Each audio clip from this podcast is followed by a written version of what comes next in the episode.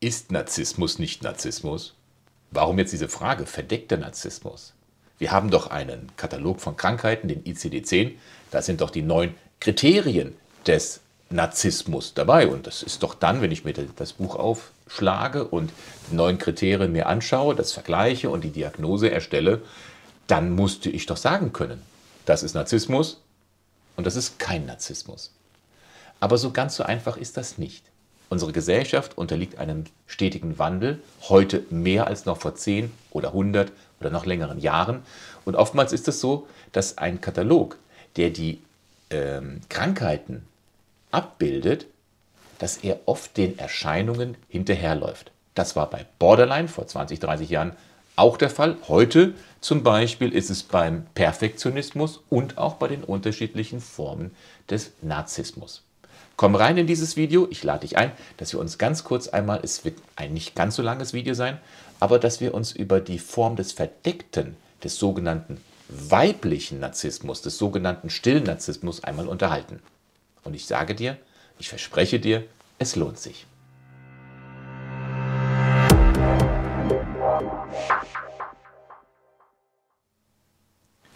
Ich danke dir, dass du dir die Zeit nimmst für dieses Video. Das meine ich im Ernst, denn dieses Thema sollten, diesem Thema sollten wir uns mehr ähm, schon zuwenden. Unsere Gesellschaft verändert sich. Leider nicht immer zum Guten. Anlass dieses Videos ist es, ist ein Gespräch, was ich dieser Tage mit einem Klienten geführt habe und mich im Endeffekt heute Morgen beim Joggen daran erinnert habe, Mensch Markus, das hast du mit so vielen Klienten schon durchgesprochen. Und jetzt mach einfach mal spontan ein Video. Du wirst hierüber kein Redemanuskript auf meiner Seite finden, aber schau doch einfach mal hier diese, ich habe jetzt vier Bilder von äh, Videos, die überhaupt schon über, den, über das Thema Narzissmus auf meinem Kanal sind. Schau da rein und informiere dich etwas tiefer über dieses Thema. Heute möchte ich mit dir darüber sprechen, was ist dieser verdeckte, der weibliche Narzissmus, der stille Narzissmus. Komm, und lass dich mal überraschen, was heutzutage, was im Moment so der Wissensstand darüber ist. Wir wissen, es gibt einen grandiosen Narzissmus und ich schlage mal hier auf, das, ist, das sind die neun Kriterien vom Narzissmus. So finden wir sie im ICD-10. Ne? Also das grandiose Gefühl der eigenen Wichtigkeit, die Fantasien, grenzenlosen Erfolgs, Macht und so weiter. Ich bin besonders, ich bin einzigartig, verlange übermäßige Bewunderung, ich habe ein Anspruchsdenken, ich bin ausbeuterisch in Beziehungen, der Empathiemangel, der Neid, die Arroganz und die Überheblichkeit. Also das würden wir sagen, super, das ist ein Narzisst. Aber in der Wirklichkeit taucht immer mehr eine Gruppe auf. Ähm, gestatte mir, dass ich auch die Formulierung übernehme, die es so umgangssprachlich gibt, den weiblichen Narzissmus. Weiblich deswegen, weil tendenziell ist der grandiose Narzissmus männlichen Personen zugeschrieben. Gausche Verteilungskurve lässt natürlich grüßen.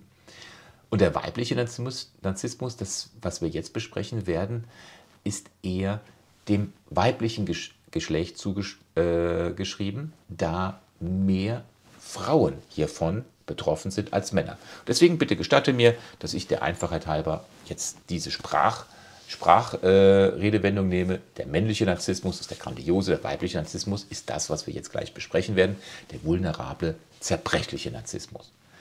Grandioser Narzissmus, diese Menschen können wirklich zu einer Gefahr in unserer Gesellschaft werden. Also dieser äh, männliche Narzissmus, der oft in einen malinen, krankhaften Narzissmus übergeht, ist eine Kombination aus Narzissmus, ist Aggression, ist Paranoia, antisoziales Verhalten, eine wirklich teuflische Mischung. Diese Menschen sind von ihrer Großartigkeit überzeugt. Ihr sollt dankbar sein, dass ihr meine Luft einatmet. Und sie fühlen sich von anderen nicht richtig wertgeschätzt. Und wenn das dann der Fall ist, was oft der Fall ist, dann rächen sie sich ohne Reue. Und die Ablehnung die mangelhafte Wertschätzung von anderen muss gar nicht real sein. Es kann auch einfach nur eine paranoide Tendenz bei dem äh, grandiosen Narzissten sein, sodass sie sofort in ihren Mitmenschen Feinde sehen. Ne? Also Stalin, Hitler, das waren wirkliche Beispiele für maline äh, Narzissten und ähm, Das ist so typisch Mann, diese Ausprägung. Aber heute möchte ich mit dir über den vulnerablen, den zerbrechlichen Narzissmus mehr sprechen. Und da haben wir gesagt, als im Titel ähm, habe ich das Thema verdeckter, weiblicher, stiller Narzisst. Und ich zeige dir jetzt einfach mal, jetzt, äh, wenn du nochmal einen letzten Blick auf diese neun Kriterien wirfst, ich zeige dir jetzt mal eine neue ähm, Folie offener, verdeckter Narzissmus und dann wirst du eine Überschrift sehen. Nach außen und im Innenverhältnis. Nochmal kurz zurück. Das waren jetzt die neun Kriterien nach dem ICD-10. Wir gehen jetzt zurück oder wir gehen jetzt auf diese Folie, dass wir, du siehst jetzt hier die Zahlen 1, 2, 4, 7, 9 und 3, 4, 5, 6, 7, 8. Das waren die Zahlen, die wir beim ICD-10 in der Reihenfolge 1 bis 9 hatten für die Kriterien. Und du siehst sofort, ach guck mal, das geht nach außen, das geht nach innen und du spürst jetzt, hier ist ein Unterschied. Hier ist der Unterschied des verdeckten und des grandiosen Narzissmus. Der verdeckte, der vulnerable, der zerbrechliche Narzissmus, der wirkt erst einmal untypisch, da er durch eine sogenannte depressive Stimmung, Ängstlichkeit und auch Scham geprägt ist. Man unterscheidet oder man zeichnet diese Form deswegen wegen dieser Scham als einen verdeckten Narzissmus. Menschen, die in diese Richtung äh, typisiert einzuteilen sind, sie reagieren sehr schnell, sehr feinfühlig auf Kritik und auch auf Misserfolge. Ähm, Formulierungen wie, dann bin ich halt die Doofe. Grundsätzlich immer diese Verallgemeinerung, dann bin ich halt diese vorweggenommene Kritik. Im Vergleich zu anderen Typen suchen sie aufgrund von äh, Depressionen und anderen psychischen Symptomen viel, viel häufiger die therapeutische Hilfe auf, sodass sie gar nicht so dolle ins Rampenlicht kommen. Im, Im, Gegensatz zu dem grandiosen Narzisst, der, wie ich vorhin sagte, du sollst doch dankbar sein, dass du meine Luft einatmest. Und der würde never ever zum Arzt gehen und sagen, hallo, ich habe eine Störung, wenn ich diesen Satz sage. Lass uns mal bitte diese ähm, Kriterien mal anschauen nach, dem, nach der Unteroberschrift nach außen und im Innenverhältnis. Wir haben die Grandiosität, das ist so typisch nach außen. Stell dir mal Folgendes vor, du gehst in eine große Oper, in ein Opergebäude und in der Eingangshalle, da gibst du dann die, deine Garderobe ab, dann hast du dort eine große zweiflügelige Tür und du weißt genau, dass dahinter eine ähm, Gesellschaft ist von ca. 1000 Menschen, die du noch nicht kennst, zum Ballsaal, was auch immer. Und diese Tür öffnet sich jetzt. Was denkst du, wenn du jetzt diejenige Person bist, die durch diese zweiflügelige Tür jetzt in diesen riesengroßen Raum kommen sollst? Der typische Narzisst sagt, mach endlich auf, ich möchte, dass die Leute mich bewundern. Und der andere nicht. Überhaupt nicht. Eher das Gegenteil. Jetzt müssen wir natürlich gucken, ist das jetzt in Richtung Tendenz Perfektionist oder ist es schamhafter Narzissmus? Der grandiose Narzisst sagt, mach die Türe endlich auf, ich möchte rein.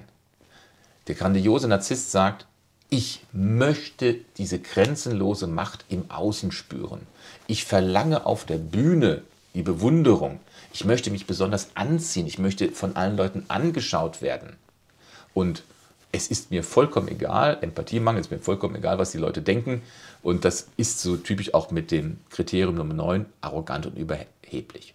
Aber jetzt schauen wir uns mal an, warum 3, 4, 5, 6, 7 und 8 beim verdeckten Narzissmus sehr stark im Innenverhältnis aufgebaut ist. Woraus ich jetzt spreche, ist die Erfahrung von vielen, vielen, vielen Gesprächen mit Paaren wo Männer sich mir gegenüber äußern, ist meine Frau jetzt Borderline oder ist sie ein Narzisst?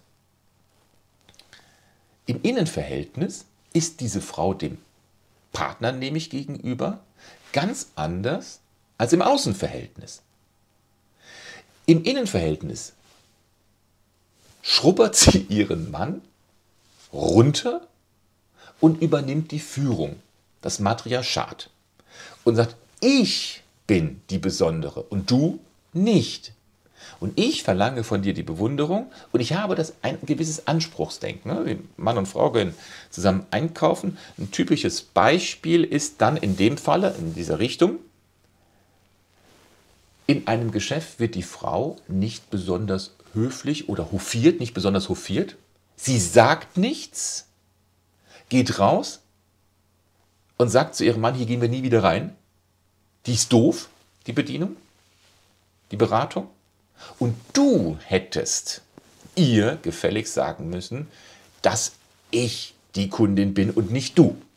Dieses Anspruchsdenken, dieses Verlangen nach Bewunderung. Und der Mann ist der Schuldige in dem Fall, der Partner ist der Schuldige. Wie oft habe ich dann so, solche Gespräche und ich möchte das nicht verallgemeinern. Bitte nimm das nicht als Verallgemeinerung, sondern es geht hier darum, diesen verdeckten Narzissmus einfach mal, der in unserer Gesellschaft immer stärker wird, dem mal in einem kurzen Video mal einen Raum zu geben. Ich verlange eine Bewunderung. Mir ist dabei, ich habe mal so ein paar Minuten im Vorfeld drüber nachgedacht, da habe ich mir mal so handschriftlich eine Skizze gemacht über die einzelnen Punkte, was natürlich nicht dazu ausreicht, auf meiner Webseite als Manuskript ähm, hochgeladen zu werden. Außerdem kannst du meine Schrift nicht lesen, bestimmt nicht. Ich habe mir dazu geschrieben, bei diesem Punkt 4 verlangt Bewunderung das Märchen Spieglein, Spieglein an der Wand. Wer ist die Schönste im ganzen Land? Also die Frau Königin hatte sich nicht vor alle Leute hingestellt und hat gesagt, sagt ihr es mir. Das ganze Volk, ihr sollt es mir sagen. Nein, sie ist in eine stille Kammer gegangen. Ganz interessant. Hat in einer stillen Kammer ganz alleine den Spiegel gefragt, sag du es mir. Und wenn du mir nicht sagst, dass ich die Schönste bin, dann hausche ich kaputt. Dann bringe ich jemanden um. Schneewittchen hat das gefälligst nicht zu sein, sondern ich habe es zu sein. Aber, interessant, wichtig, die Königin ist nicht an das Volk gegangen. Transaktionsanalyse lässt er jetzt hierbei grüßen. Das müssen wir nämlich auch beachten. Sie hat das im Innenverhältnis von dem Spiegel erwartet, nicht im Außenverhältnis. Ja, ich habe ein Anspruchsdenken. Ich erwarte etwas. Ich habe eine sehr hohe Erwartungshaltung. Der grandiose Narzisst spricht das auch aus und sagt, du hast mich gefälligst so und so zu behandeln. Wenn ein verdeckter Narzisst so und so nicht behandelt wird, dreht er sich um und sagt, die sind alle doof. Du spielst nicht mehr mit mir, du bist nicht mehr mein Freund, du bist nicht mehr meine Freundin und ich lasse dich jetzt hinter dir. Ich strafe dich jetzt mit der größten Macht und zwar mit meiner Missachtung. Und bei diesem Verlangen, bei diesem Anspruchsdenken ist man dann auch dann logischerweise ausbeuterisch in den Beziehungen. Sehr interessant finde ich den Punkt Neid. Im Innenverhältnis ganz, ganz großes Thema. Neid, Neid, Neid. Der Fischer und seine Frau. Kennst du das Märchen von den Gebrüder Grimm? Der Fischer und seine Frau. Männlein, Männlein, Timpete, Butje, Butje, Indesee, meine Frau, die Isabel, will nicht so, wie ich wohl will die Älteren unter uns kennen so wahrscheinlich noch dieses Märchen und auch diese Formulierungen. Und der Fischer, der den sprechenden Fisch wieder ins Wasser geworfen hatte, der Fischer hat dann von seiner Frau zu Hause erstmal Lack bekommen. Warum hast du dir nichts von ihm gewünscht? Und dann habe ich mal nachgeguckt. Sie hat also, wenn ich das richtig zähle, fünf Wünsche geäußert. Sie will ein Häuschen, sie will ein Schloss bewohnen, sie will König werden, sie will Kaiser werden, Sie will Papst werden, jetzt habe ich mich verzählt, sie wollte also sechs Sachen haben und sie wollte Gott werden. Na, am Schluss fragt er dann der Fisch, der Butt, na, was will sie denn? Und der Fischer sagt, ach, sie will werden wie der liebe Gott. Geh nur hin, sagt er, sie sitzt schon wieder in der Fischerhütte. Na, also wer hoch sitzt, der wird auch tief fallen. Aber der Neid, der Neid, der krankhafte Neid ist eine ganz typische Form und Ausprägung des verdeckten Narzissmus. Wichtig ist aber, wenn du über deinen Partner nachdenkst, ist jetzt mein Partner, vielleicht bin ich oder sonstiger Bekannter, ist der jetzt ein Narzisst, aber der, der wirkt ja nicht so gut, der will sich ja nicht auf die ähm, Bühne stellen und trotzdem ist er sowas von narzisstisch im Innenverhältnis. Ja, ich bin mir ganz sicher, dass der ICD 11, 12 oder 13 auch diese Veränderungen in unserer Gesellschaft einfach übernehmen wird. Denn vor 30, 40 Jahren gab es noch nicht die Klassifizierung von Borderline. Das musste gemacht werden, Borderline, weil sich in unserer Gesellschaft das entwickelt hatte und auch in Bezug auf diesen Perfektionismus, dieses ängstliche Kreisen um das verletzbare Ich, auch das wird es irgendwann mit Sicherheit in der Klassifizierung der Persönlichkeitsstörungen geben. Gestatte mir einen kurzen Gedanken rund um die Klassifizierung von Persönlichkeitsstörungen. Du siehst jetzt hier in dem Bild die Typen, diese neun Kästchen, ne, 60.0, 1, 2, 3, 4, 5, 6, 7 und 8. Da, wird, da sagt man, okay, das sind Schubladen. Schubladen, der ist paranoid, der ist schizoid und damit hat man eine Abgrenzung. Und gelb markiert die Borderline-Persönlichkeitsstörung als Unterschublade in 60.0, die Einteilung emotional instabile Persönlichkeitsstörung. Ich möchte da ganz kurz etwas zum Nachdenken mitgeben. Bringt ihr das kurz ein, das Bild? Die Typen von Persönlichkeitsstörungen und Schubladen. Es gibt einen Altmeister rund um das Thema Persönlichkeitsstörung. Das ist Otto Kernberg. Seit vielen Jahrzehnten befasst sich Otto Kernberg mit dem Thema Persönlichkeitsstörungen und vor allen Dingen auch mit dem Thema Borderline. Und er sagt, eigentlich können wir das Schubladendenken nicht aufrechthalten. Ne, der eine hat einen Beinbruch, der andere hat einen äh, Rückenmark kaputt oder der andere hat die Hand gebrochen. Das kann man voneinander abgrenzen. Er sagt, Persönlichkeitsstörungen sind grundsätzlich erstmal Störungen. Und die Störungen würde ich, Otto Kernberg, erst einmal als Borderline bezeichnen. So wie die Farben, wenn ich alle Farben zusammen habe, die Farbe weiß sehe und sie dann aufspalte durch ein Prisma in die äh, Spektralfarben, so sagt er, ist erstmal alles, was Persönlichkeitsstörungen sind, die Farbe weiß, Borderline.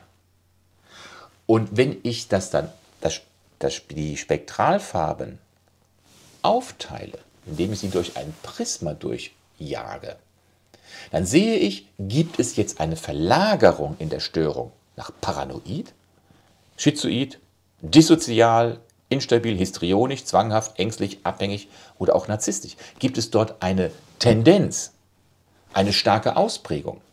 Und nach Otto Kernberg ist alles, was eine Störung ist, erst einmal Borderline.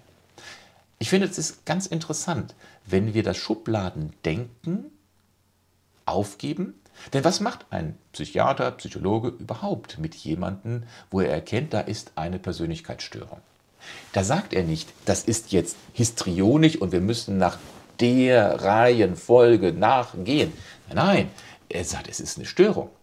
Und deswegen, und wir müssen ihm die Normalität wieder helfen, zurückzubekommen und ihm helfen, wenn er eine gewisse Ausprägung hat und dort eine gewisse Fähigkeit hat, dass er lernt, diese besondere Fähigkeit zu nutzen. Nehmen wir mal den äh, Narzissten, der kann sich darstellen, der kann sich auf die Bühne stellen. Nicht jeder kann das auf die Bühne, sich auf die Bühne stellen.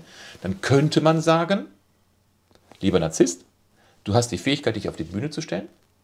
Das behalten wir bei das nutzen wir, diese Tendenz, die du da aufzeigst.